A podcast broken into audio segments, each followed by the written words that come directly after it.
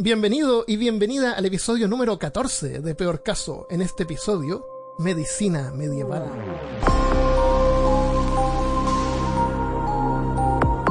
Hablándote desde los lugares más pestilentes de Austin, Texas, soy Armando Loyola, tu anfitrión del único podcast que entretiene, educa y perturba al mismo tiempo. Junto a mí esta semana desde Curitiba, Brasil, está mi buen amigo y coanfitrión Christopher Kovacevic.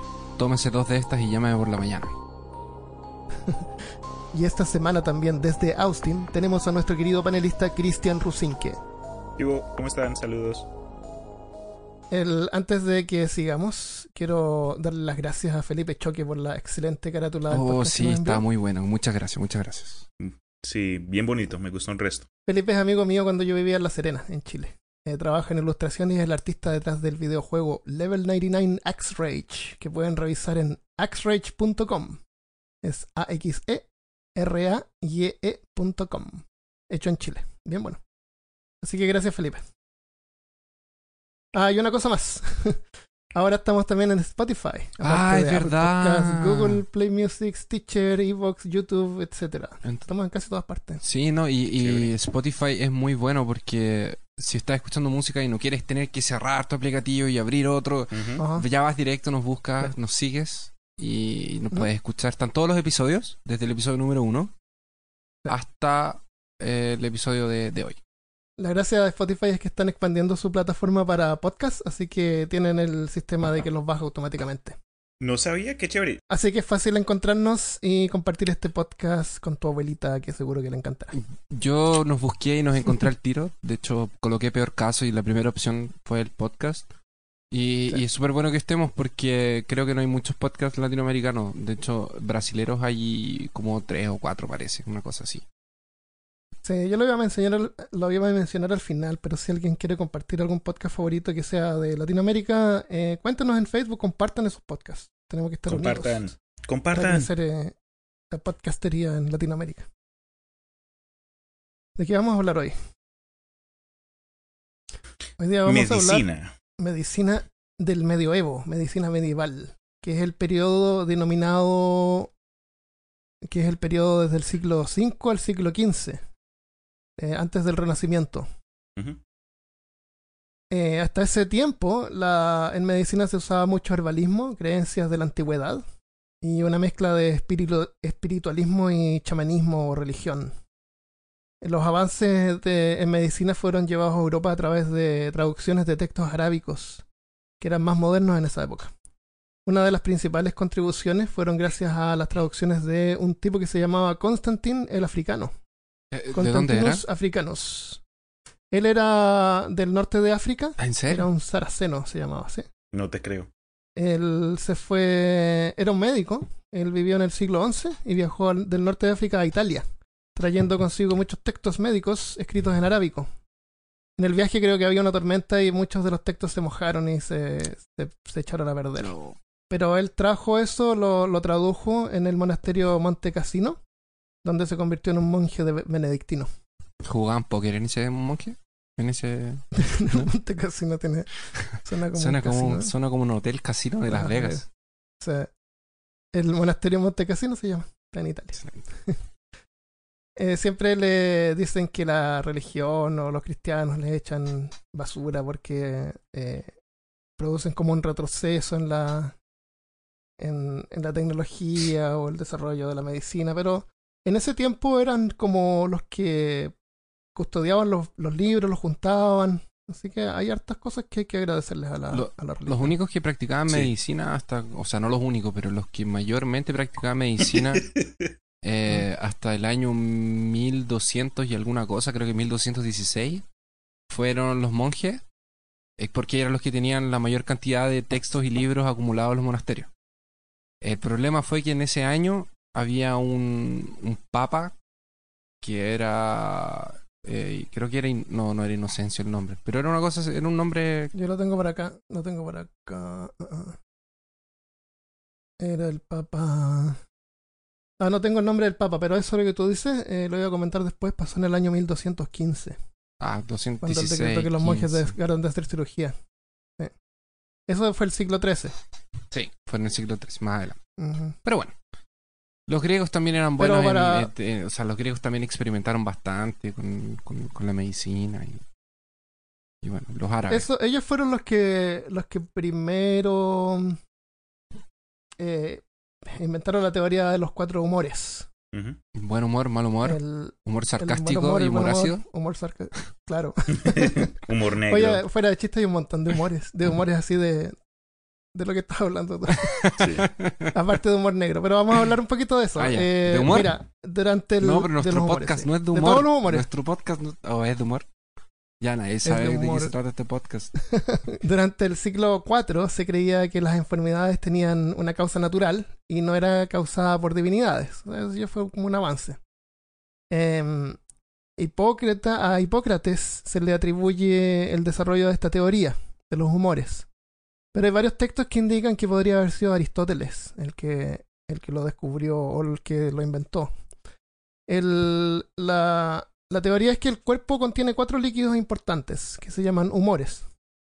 La flema, la sangre, bilis amarilla, también llamada cólera, y la bilis negra, llamada también melancolía o melancolía. Estos líquidos, eh, si están desbalanceados, la persona se enferma. Entonces se supone que Aristóteles observó que cuando una persona se enfermaba, con frecuencia líquidos salían de su cuerpo. Por ejemplo, si estás resfriado, te sale eh, mucosidad Mocos. o mocos y esa es flema que sale de la nariz es porque tienes un exceso. Entonces, las mujeres, por ejemplo, cuando se enfermaban, sangraban eh, cuando tienen su periodo, qué sé yo. Entonces, tenía como un sentido de que, ah, le está saliendo líquido porque tiene demasiado, quedaron Si desbalanceados. tienes diarrea, También también, esto estaba- pierdes líquido. Ese sería Bilis negra. Sí. Ah. En la- Ojo. Pensé que era café. Y sangre, me imagino. Hoy día me estaba limpiando los oídos. Ah, Me pero pregunté, qué de- los oídos, y los miré y dije, bilis negra. Pensé que ibas a decir otra cosa. Lávate las orejas. Es que tengo estas cosas que uno se supone que no tiene que meterse en los oídos. Los cotonetes. es para lo único cotonetes. que sirven. Sí, es para lo único que sirven. ¿Por qué dice que no lo metan? No. No, sirven para limpiar cartuchos de, de consolas antiguas también. A mí me sirven Ah. un montón para limpiar mi, mi vaporizador también. Eso, por lo que son bien finos y todo, son prácticos. Ayudan. Yo lo uso solamente para las orejas, los oídos. Es la- esta teoría también deriva de la teoría de los cuatro elementos que, en- que pensaban que en la, en la naturaleza todo estaba hecho de cuatro elementos, la tierra, el agua, el aire y el fuego. Entonces hay un esquema que lo vamos a poner después en la página en peorcaso.com como para que le eches una mirada. Siempre me imagino yo que cuando estamos haciendo un episodio algún estudiante quiere hacer un trabajo sobre, sobre esto mismo y le tenemos la tarea hecha. Así que vaya y copie este, póngalo en su trabajo para que les saque un, un Y 10. cítenos. un siete. siete- cítenos abajo. Claro. Hablando de los cuatro elementos, yo, yo me pido aire. ¿Te pides ya. aire? Yo me Ya, pido ya lo di. fuego. fuego. Ok. Por supuesto, reunido soy el Capitán América. ¡Capitán América, no! América. Uy, te lo tiraste. Capitán Planeta, señor. Capitán América. Te, te- te quedaste sin elemento, paila. Entonces, estos elementos estaban relacionados a su vez con las temporadas, las cuatro, las cuatro temporadas, ¿no es cierto? El invierno, el, el verano, la primavera y el otoño. Y a su vez también estaban relacionados con los, con los humores.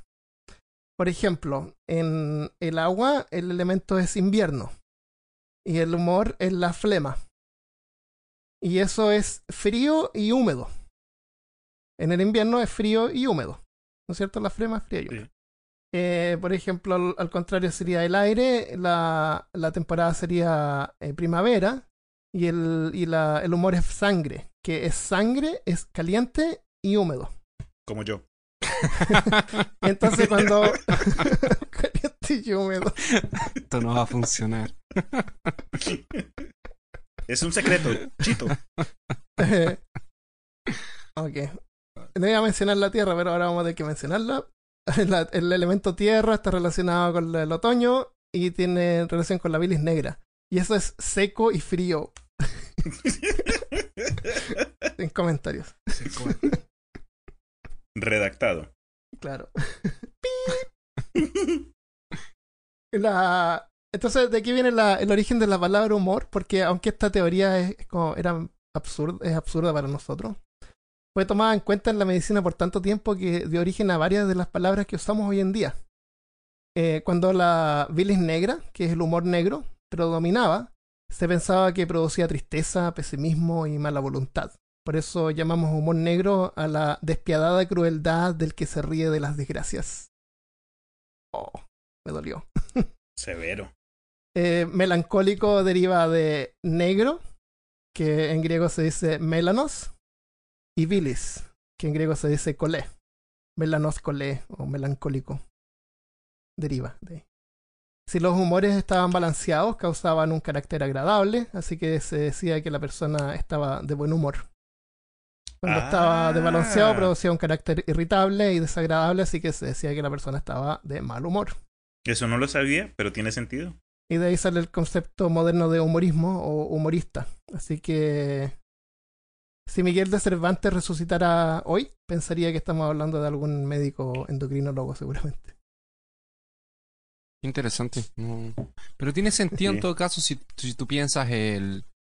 Por ejemplo, que él, él relacionaba el frío con la humedad y, y mocos y flema. Tiene, tiene sentido porque en la época del año donde más se resfriaban y donde uno más se gripa es en el invierno. Exacto. Entonces la forma en como tal vez el verano tenía que ver un poco más con, con enfermedades Claro, sí. estomacales, tal vez porque la fruta maduraba más rápido, no sé. Las cosas se descomponían más sí. rápido. En, ah, en esa época, en Grecia, eh, estamos hablando antes de la, de la época medieval, pero esto es lo- fue lo que dio origen, entonces es importante verlo. Sí, exacto. en, la, en, la, en Grecia, cuando los médicos no sabían la cura, porque, por ejemplo, eh, los tratamientos eran básicamente sangramiento, remover sangre del paciente, darle algo para que vomite, mm, sería bilis negra también, supongo. Mm, Creo yo. Eh, o, No, para que o darle vomite, algo para, para que... que vomite debe ser amarilla. Ah, esa es bilis amarilla, sí, seguramente sí. Porque cuando vomitas y ya no tienes nada Claro, más para bilis negra sería darle un laxante. El- Con un laxante sería remover bilis negra. Entonces, cuando ya no, no sabían qué era, eh, no, no funcionaba, el- lo mandaban a, a visitar a Asclepeion. ¿Qué, ¿Qué creen ustedes que es Asclepeion? Mi vecino. ¿Tu vecino es Asclepeion? Una persona Sí, que es, es su apellido. O Asclepeion. Tiene nombre de pizzería. ¿No es cierto? el nombre italiano. Pero es el dios de la medicina griega. ¿Cómo Tiene se, cómo- cómo se llama? Asclepi- Asclepeion o Asclepeion. Tiene ¿Cómo una vara con una, con una culebra enroscada en la vara. Y eso simboliza, simboliza la regeneración, porque la culebra cambia la piel. Entonces, en ese tiempo, eh, las personas las dejaban ahí para, para que se curaran y eran los monjes del, del, eh, del templo quienes les daban eh, hierbas y ayudaban a que se curaran. Y cuando eran curados, eh, los pacientes tenían que dejar una, un- una pequeña escultura de la parte del cuerpo que fue curada. Así, por ejemplo, una escultura de un codo, por ejemplo, si te pegaste en el codo en la mesa. Eh, y tenían que poner una, una descripción. Entonces, todas las murallas de este templo están llenas de como esculturas chiquititas de partes del cuerpo ¿Mm? eh, para la gente que fueron curadas. En la- hasta el siglo. Yo, yo, yo mientras investigaba para, para el podcast, eh, leí en algún blog que los griegos también usaban, lo- los que pertenecían a esta orden, o los que pertenecían a este culto, también usaban serpientes en algunos de sus rituales por el veneno. Sí, el veneno de serpientes. Por el veneno de serpientes paralizaba o eh, hacía que el dolor bajara, cosas así. Puede ser. Venenos de serpiente. Venenos todavía se usan. También. Claro. E, Es, es cierto que dicen que muchas de estas eh, creencias y, y soluciones médicas del pasado eh, pues eran basura, ¿saben? Que eran mentira, que eran eh, puro, eh, puras creencias de, de gente de mala educación o que no tenían. Pero ahora en que estamos en, bueno, en el siglo que estamos y 21. podemos... Eso es, ese, mi- ese mismo. Ahora que podemos eh, analizar cosas dado a nuestros avances de la ciencia y tecnología, eh, se, han, se han encontrado que mm, muchas de estas, de estas prácticas medicinales eh, tenían una clase de, de raíz de verdad, ¿saben? No, no es pura mentira, no es pura pura basura. Al, Em, algunas, algunas. algu- es- No exacto, todas. algunas. No todas. Entre comillas, Eh, algunas. De hecho, el herbalismo es algo, es algo real y, y de hecho medicina saca elementos de plantas y de flores y lo que hacen ahora en día es eh, aislar el componente que funciona, quitar el resto, que son toxinas a veces, y lo otro que pueden hacer es, si es posible, sintetizarlo para producirlo en mayor masa. Eh, poppy se llaman las flores de donde sale el, el opio, que se usa en, en, eh, en analgésicos, por ejemplo. ¿La popi no era del, de, del chapulín? No, No. era el chipotillo. No, la popi era. Ah, bueno, en la fin. popis. sí, La, la, novia del- popis. sí. y eso se usa hasta hoy en día y, y ahí la demanda es cada vez más alta. de las Así que popis. es cierto, sí. Eh, por ejemplo, cuando la gente le querían sacar flema eh, de la nariz, por ejemplo, le daban, le daban de comer algo picante, porque eso irritaba. Y hay muchos remedios hoy en día que también son irritantes que te ayudan a, a soltar eh, la, la Soltar flema. Pero lo que vamos a ver después son los casos que no, que no funcionan. Cuando Pero los remedios eso, tradicionales no funcionan. Claro, eso es lo que Cuando la medicina tradicional no funciona. Eh, hasta el siglo XI en Europa, eh, los monjes cristianos frecuentemente eran los mejores cirujanos porque tenían acceso a la literatura médica, que ellos mismos también traducían. En- frecuentemente eran escritos arábicos, o, o traídos también de griego, que los traducían al latín, que era como el lenguaje oficial en esa época. Em, como los que tradujo Constantín, que es lo que mencionamos antes. Entonces, lo que estábamos hablando, eh, tú recordaste que se llamaba el Papa Inocencio en el año 1215. Decretó que los monjes dejaran de hacer cirugías, así que les tuvieron que enseñar rápidamente a los granjeros, que la única experiencia médica que tenían era castrando animales. Exactamente. Y pronto tratarían también abscesos dentales, cataratas e incluso haciendo trepanaciones. ¿Haciendo qué? Trepanaciones. ¿Qué es eso? ¿No sabes lo que es una trepanación? No. Trepanación. ¿Tú sabes lo Vamos a cuando- hablar de eso después. Es cuando te cortan los pelos de la nariz. Ah, ¿Sí? uff, me asusté. Pensé que era algo más complicado. Es No, cuando mentira. sacan los trapos del... Ay, no sé. ya. En ese tiempo las operaciones eran el último recurso. Era, eran muy dolorosas y peligrosas. No había antisépticos y los intentos de anestesia podían resultar De mortales. hecho, podía matarte la misma Así que- anestesia. Claro, no, tú no te operabas para, para tener una vida mejor, tú te operabas para no morir. Sí, la operación Así era en- Eso cuando era, llegaba era. al, a, a- Cuando era una opción, cuando tu opción era morir, entonces te operabas. Exactamente. Porque probablemente también te podías morir. Yo Claro, na- y, sí, no- nunca, nunca encontré información sobre los precios. Ah, eh, que sido cobraban. No sé si era interesante. barato o caro, pero es interesante. sí. Tal vez debe haber sido barato porque mucha gente se lo quería hacer, entonces como por lo menos para que... Puede ser porque tampoco requería tanta educación. Eh, usaba más o menos conocimiento común y... Mientras, mientras, mientras buscaba información para el podcast, eh, me topé con un documental que hablaban de medicina más antigua. Y hablaban sobre los em, sobre los mayas y sobre cómo hacían, porque la mayoría de la, de la guerra de ellos era con masa y objetos de, de peso, no eran cortantes. Sí. No eran espadas, era de, de masas con espinas y cosas así. Y mostraban que, que habían algunos vestigios de algunas personas que habían sufrido heridas y que habían sido pasadas por eh, cirugías y habían sido rescatadas de la muerte. Eso es la trepanación. Eh, lo iba a comentar después, pero te lo digo ahora ya. Eh, hay un caso que, bueno, hay varios casos, como tú viste, hay varios eh, em, cráneos que muestran que tienen orificios, que tienen hoyos. Entonces, si a alguien le pegaban en la cabeza con un objeto contundente, eh, te rompe los huesos y eso eh, produce presión en el cerebro y eso causa inflamación. Entonces, lo que tiene que hacer el doctor es remover la piel del área y hacer un hoyo y remover esos pedazos de cráneo Uf, para que el cerebro pueda para que el cerebro no esté eh, presionado. Y eso es trepanación. Y, y como tú dices hay varios casos de gente que sí sobrevivió. Llegó a vivir a los 30 años. A- a- Uy, también.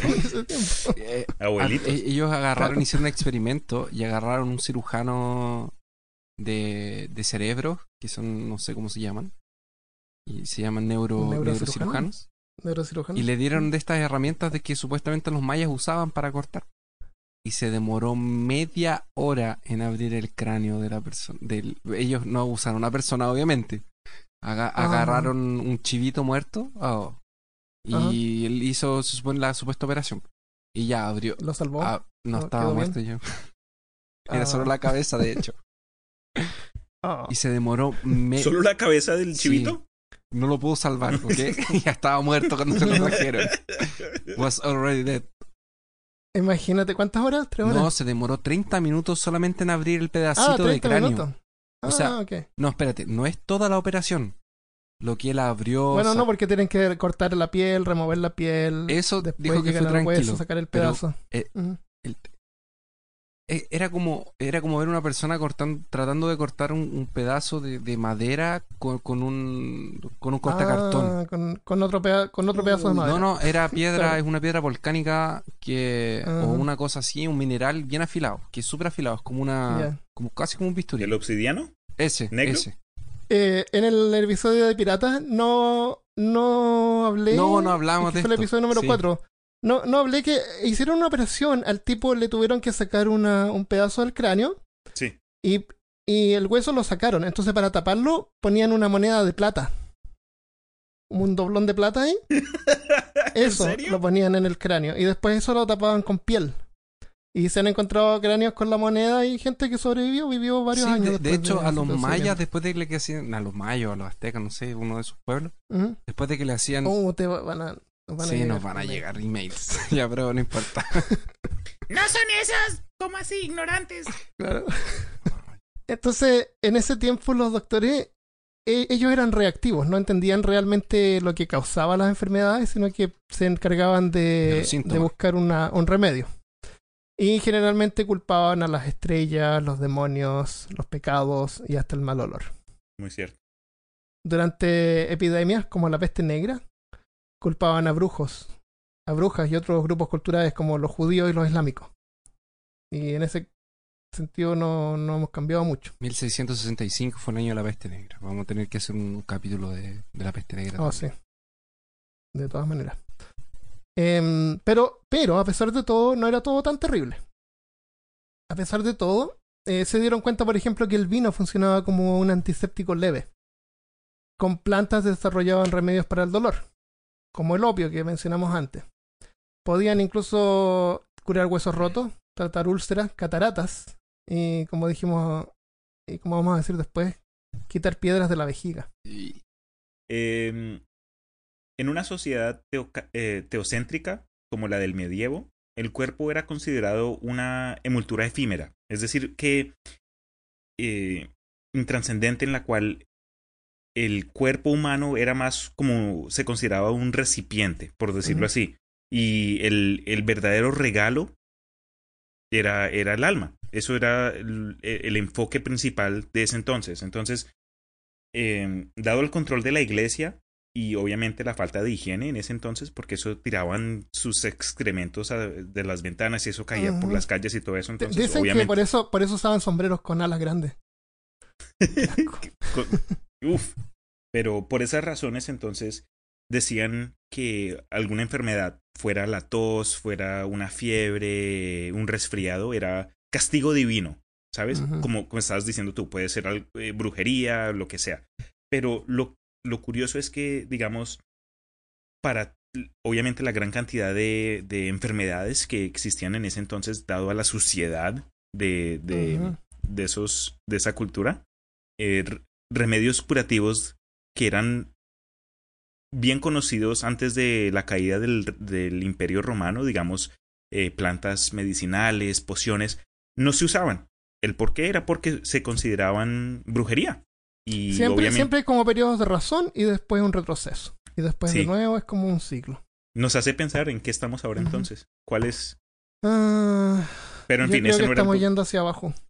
Creo que ya lo- creo que sí. hemos estado ahí, pero Porque pero- en ese tiempo eh, hubieron un montón de desarrollos, por ejemplo, en, eh, en, en países islámicos. Ellos inventaron matemáticas, eh, la moneda y un montón de cosas que se le atribuye un montón de adelanto. Pero en el momento en que, como tú dices, la religión se metió en el gobierno, todo se, todo se echa a perder. Ahora, recién en Arabia Saudita, esta semana, an- ayer o anteayer vi las noticias que iban a, a dejar que hubieran cines. Sí, las películas. Por el príncipe, el príncipe actual, que está tratando de hacer un cambio completo al sistema. Está bien, y está de- dejando también que las mujeres manejen. Pero, Sí. como te digo, es así, es como, es como un ciclo. Pero siempre el progreso, siempre progresamos más que, que lo que A mí lo que me retrocedemos. A mí lo que me da Lo que- pesar, a, mí lo, a mí lo que me da pena son la gente que sufre. a mí lo que me da pesar es toda esa información perdida.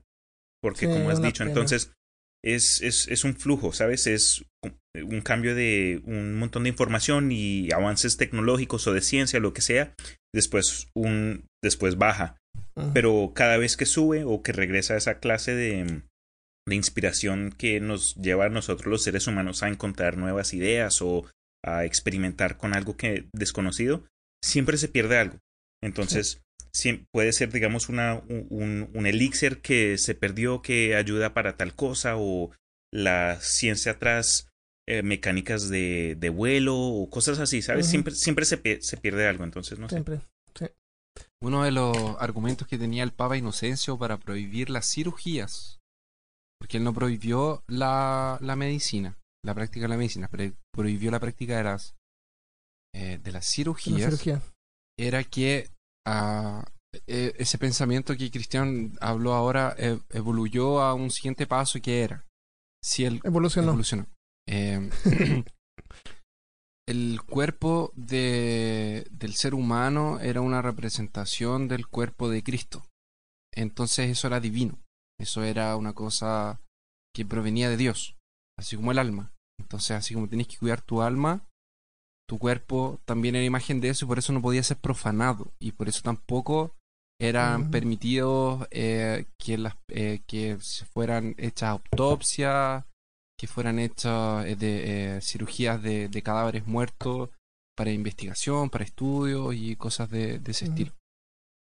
Será como la... Pero esa fue su opinión personal, porque antes de eso la, la religión era... O sea, eran monjes los que... Por eso a- mismo fue que la- algunos monjes sí. le enseñaron a esta gente de campo a, Sí. a hacer la cirugía. El, cosas buenas, a ver, antes de que hablemos de lo peor. El, por el año 1388, Ah, espérate. Eh, Se- de- de- de- sí. Antes de que. Entonces. entonces, ahí nace ese pensamiento de lo que yo les contaba antes de, de que el cuerpo y la- el alma eran eh, representaciones divinas. Ahí nace ese raciocinio de que la enfermedad era consecuencia de algún pecado tuyo ok, y tu cuerpo lo manifestaba en eso. atrás. Entonces, eh, por ejemplo, en vez de, de una persona que sufría de, de peste bubónica, el tratamiento que se le daba a esa persona era llevarlo en la presencia de un, de un padre y confesar sus pecados. Porque si tú confesabas esos pecados, tú deberías dejar de, eh, de estar enfermo. De estar enfermo. Exactamente. Y eso va con lo del castigo divino. eh, Porque algo hiciste, entonces eso, eso, eso, eso, eso tenía completo sentido en esa estructura de la iglesia en ese tiempo porque era la forma en que ellos podían controlar a las personas. Si tú te portas Ah, mal, vas a tener un castigo divino y se va a manifestar en tu cuerpo. La, ah, que se basaban en cosas como, no sé, por la, eh, eh, ¿cómo se llama? A la, la lepra. ¿Cachai? La ¿La lepra se supone que era un castigo divino y había que Ah, Sí. aislar a la persona, pero él no, no, no tenía ningún fundamento real.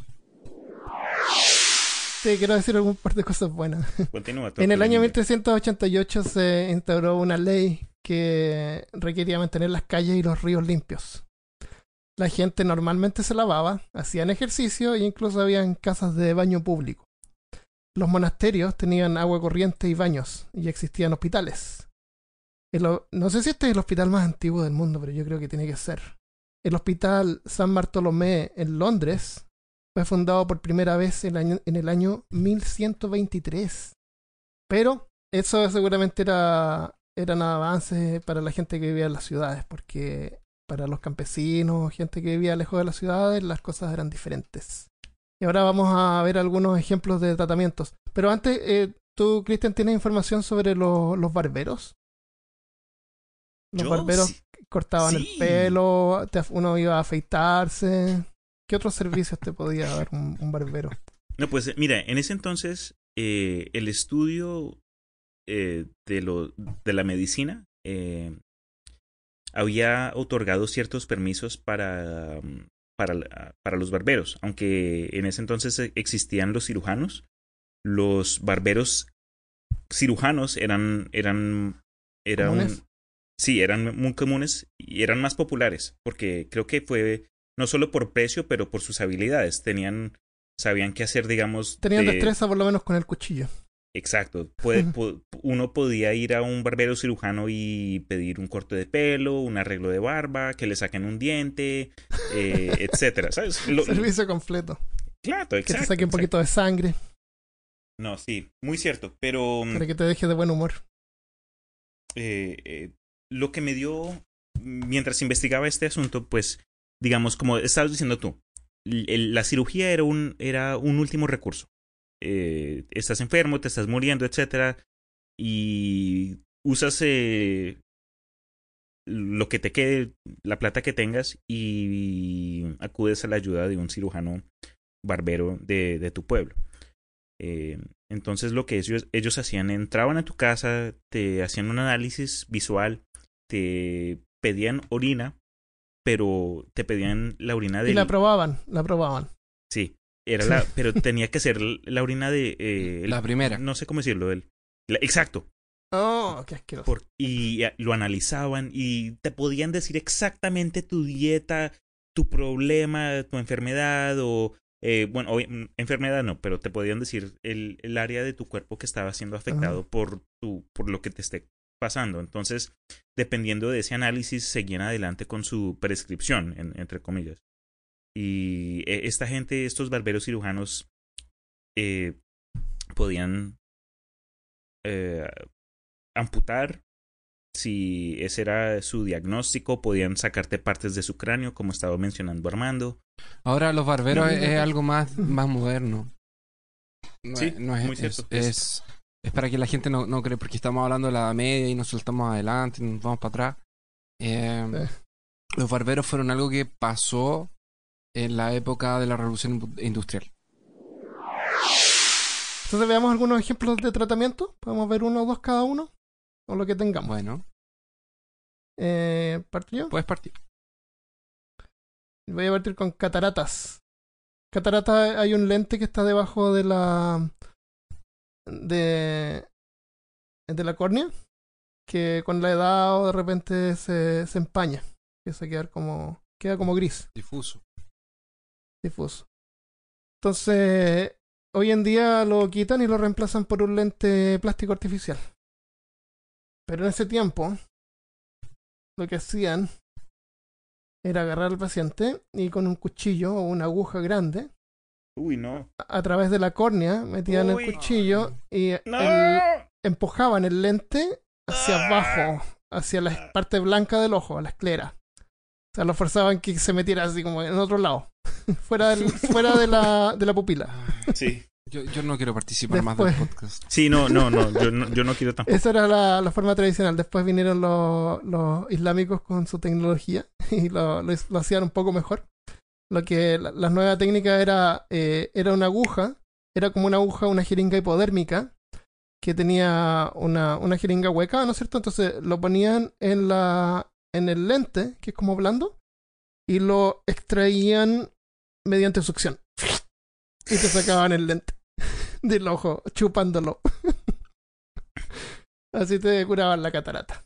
Y la gente sobrevivía, llegaban a vivir 20 ¿Tú sabías años. que si te operan de los ojos, a su, parece que, creo que lo hacen, te, te los surcen. Con, con, con Parece que hilo. tienen forma de suturar. Hoy día lo hacen con ultra. Eh, con, con ultra Pero ya fueron suturados. Rayos láser. Ya fueron Sí. suturados alguna vez con hilo. Oh, no me imagino eso. En la... Por eso es que antes lo hacían solamente un hoyito y lo movían, no lo, no lo, no lo sacaban, lo movían fuera del sitio. tengo, bueno, información de la- del proceso de, sangre, de, de sangría. Entonces, mira, el proceso de sangría tenía múltiples fases. Eh, uno acudía a la ayuda de un monje o un barbero cirujano y como estábamos hablando un granjero. eh, en ese entonces la teoría de los, de los cuatro humores era, era muy importante para los para, para mm, diagnosticar cualquier clase de problema o enfermedad o lo que sea. Entonces, si notaban que alguien tenía ciertas condiciones físicas, decidían proceder con un proceso de sangría.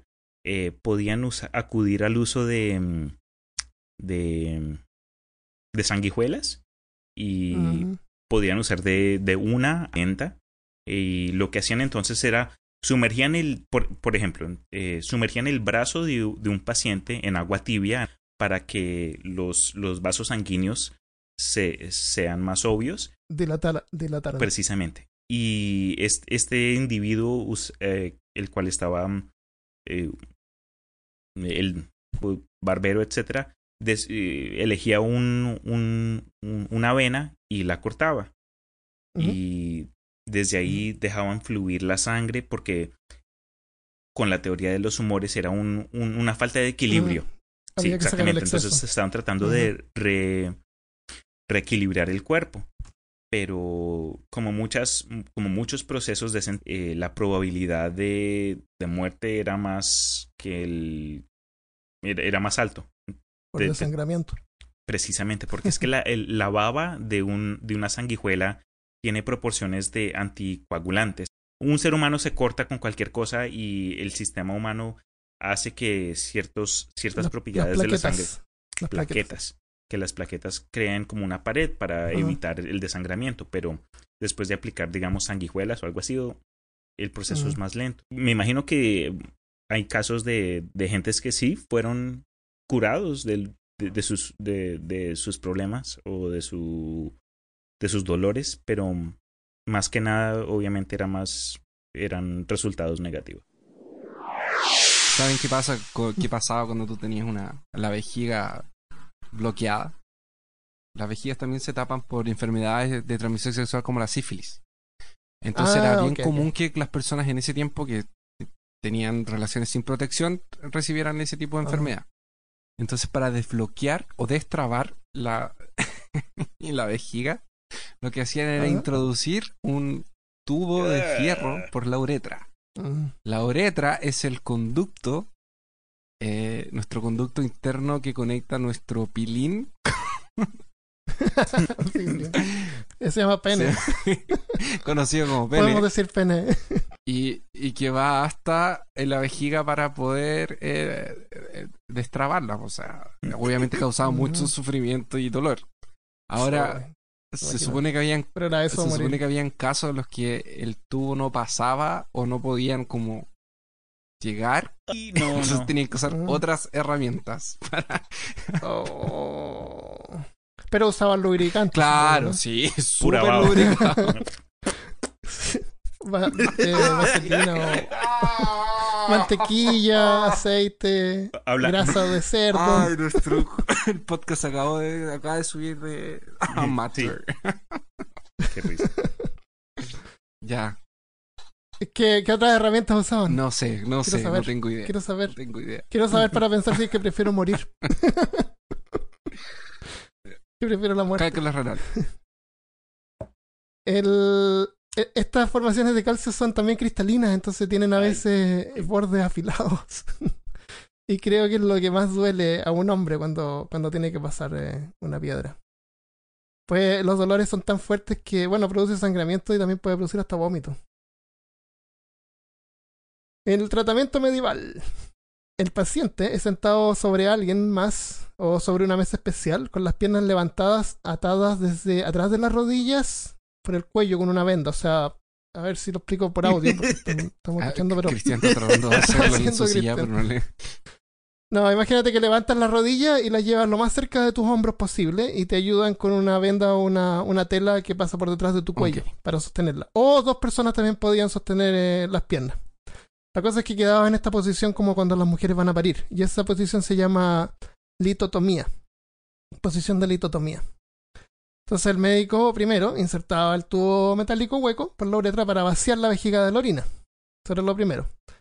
El mismo tubo a veces se podía usar para no. localizar la piedra. O sea, te lo movían por ahí hasta ver si es que encontraban una dureza.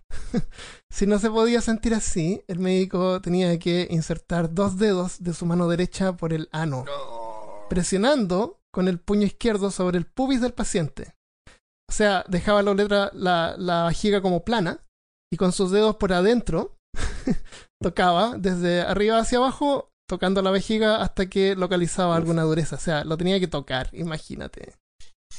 Si se encontraba una bolita, eh, era porque había una piedra en la vejiga. Esto era para verificar. ¿ok? Ahora, si se quería extraer la piedra, el paciente tenía que pasar por una dieta de ligera, tenía que ayunar por, por dos días. Al tercer día, el paciente tenía que volver a su posición, de nuevo le vaciaban la vejiga. en el caso de las mujeres, la extraían la piedra haciendo una incisión por dentro de la vagina. Y en el caso de los hombres, dependiendo de la localización, la ubicación de la piedra, se podía hacer una incisión debajo del escroto, Sí. o sea, el espacio que es como entre el ano y el, y el escroto, o desde adentro de la del del colon, ¿se llama esa parte? Temen la muerte. Qué rico. Christopher dice, yo preferiría morir. ¿Sabes que me dijeron que el, el dolor de, de cálculo de cálculo es tan grande, pero tan grande que estáis dispuestos a pasar por algo así de lo doloroso que es? No sé si es verdad, pero Eh, bueno, con eso ya te suturan y después la gente quedaba de repente con problemas porque pro- si sobrevivían a las infecciones. Tenían que vivir con problemas causados por el daño hecho en la vejiga y en la, en la uretra, por el procedimiento. Eh. y en la mente. Y en la mente. Uy. ¿Cómo curaban hemorroides? Ah, esa es genial, es muy buena. Oh, yo, vi la, yo vi una imagen nomás y me espanté. La, la, Eh, describe la imagen. no, no voy a describir la imagen. Las hemorroides son, eh, ¿qué- ¿cómo lo- No, no, una imagen de no, hemorroides. ¿cómo- ¿Cómo podemos describir una hemorroides para quien no sabe qué es una hemorroide? Ah, las hemorroides son como unas venas que es como que se hinchan, se inflaman. Se- se- Venas inflamadas en, la, en las, como en las paredes del colon. Exactamente. Y, eh, Y eso parece que produce dolor cuando, cuando hay presión. y, y algunas de esas Pero no- hemorroides salen por el ano para, para afuera o quieren comer ahí cerca. Ay, a veces sí. Yo, yo una vez tuve ese problema cuando tenía como unos 25 años, casi me quise morir. Y dije, hoy voy a tener esto para el resto de mi vida. Fui a un doctor, me dio una pastilla y se, ¿Se me te pasó, y pasó? nunca más ¿Sabes qué te habrían hecho si hubiese estado en la época de la Edad Media, Armando? No me hubieran dado una pastilla. ¿No te hubiesen dado una pastilla? hubiesen calentado hubieran un hecho? fierro y lo hubiesen Mm, usado para cauterizar. cauterizar, sí. Era, era como una, una cosa metálica con un montón de fierros arriba de carbón. Eh, hasta que se que- quedaran al rojo vivo y, y te te lo metían metían. por el, por el trasero. Y... Para que Cauterizaban, cauterizaban, todo. Es la carrera cristiana Ah. increíble. Tú sabías que hay una, le- hay una, hay una leyenda, no, no es un mito tampoco, pero hay una, hay una tradición hablada que dicen que hay un monje que tenía una hemorroides. Y un día de mucho calor, eh, en el monasterio, mientras él trabajaba la, la tierra y sudaba y trabajaba la tierra, él empezó a molestar la hemorroide. Y de repente vio en un- una piedra, en medio de- de- del arado donde él estaba trabajando. Y esa piedra parece que estaba muy caliente porque hacía mucho, mucho, mucho calor. Y el monje se sentó en la piedra. eh, eh, muy caliente. Y, y se supone que, que se curó. Y se curó Ah, y le y, y la- le cauterizó el- eh, la hemorroide y la hemorroide de él quedó marcada en la piedra. Entonces ahora hay gente Ah, Quedó marcada en la quedó piedra. marcada en la piedra. Entonces hay, la gente, hay gente que va para allá así La como vendió por eBay. a decir, eh, a, a, a prestarle como que tiene hemorroide, vaya a la, a la piedra, rezarle a la piedra para que la piedra le cure la hemorroide. en la piedra. Le dan un beso a la piedra. Era una piedra como media No puntiaguda. sé, no tengo idea. Uy. No quiero saber. Sí. En- tengo un- una cosa más, pero no es tan terrible. Debería haberla puesto antes. La- las puntas de flecha en ese tiempo eran sí, pegadas con cera de abeja. Ah. Pero no es tan terrible. A lo mejor tú encontraste algo más terrible No, no que yo. más. Entonces, lo que pasa es que cuando te disparaban una flecha, y uno sacaba la vara de la flecha, se, se separaba, se quedaba la, la punta de la flecha adentro. ¿Cómo la sacaban? Con la boca. No, con una cuchara, con una especie de cuchara. Peor. Con una cuchara. Eso, tenía que meter la cuchara por la, por la herida y como que capturar la punta de la flecha y sacarla. ¿Eso habías visto tú, Sí, Christopher? yo lo encontré terrible. ¿Lo encontraste Sí. terrible de- comparado con el resto? No, comparado con el Prefiero que me resto. saquen flechas todo el día. Prefiero sanguijuelas. Métanme sanguijuelas que una. Sanguijuela o, o flecha todo el día. A, que, a tener hemorroides o que me saquen una piedra, cálculo renal. Sí, la hemorroide es lo, lo peor, parece. Eh, no, la hemorroide no, La- el- eh, los cálculos renales. Yo encontré una que, que, eh, que en realidad era una herramienta que se usaba para administrar remedios. Se llamaba clusters. Ah, parece Las que- clusters eran No. como jeringas gigantes que se, No. que se usaban para inyectar el remedio a través del ano. Ay. Y Por el colon. básicamente lo que era era un tubo de metal conectado a un recipiente que tenía el remedio y con eso te inyectaban el remedio. Sí, eso se llama enema hoy en día. Pero en ese tiempo ponían pimienta. el remedio era Le ponían pimienta a los remedios. pimienta. Sí, ¿En serio? No. Pero y lo echaban a presión. lo echaban a echaban presión. como con una jeringa. Llega, llega un señor al médico y le dice, señor, señor médico, tiene que ayudarme, estoy con mucho dolor. El médico le dice, pero ¿qué, qué le pasa? No, es que me toco aquí y me duele. Me toco aquí, se toca el hombro, me duele. Me toco aquí, se toca el pecho, me duele. Me toco aquí, me- eh, se toca la pierna y me duele. Y el doctor le dice, a ver, deje de examinarlo. Ah, señor, usted tiene el dedo roto.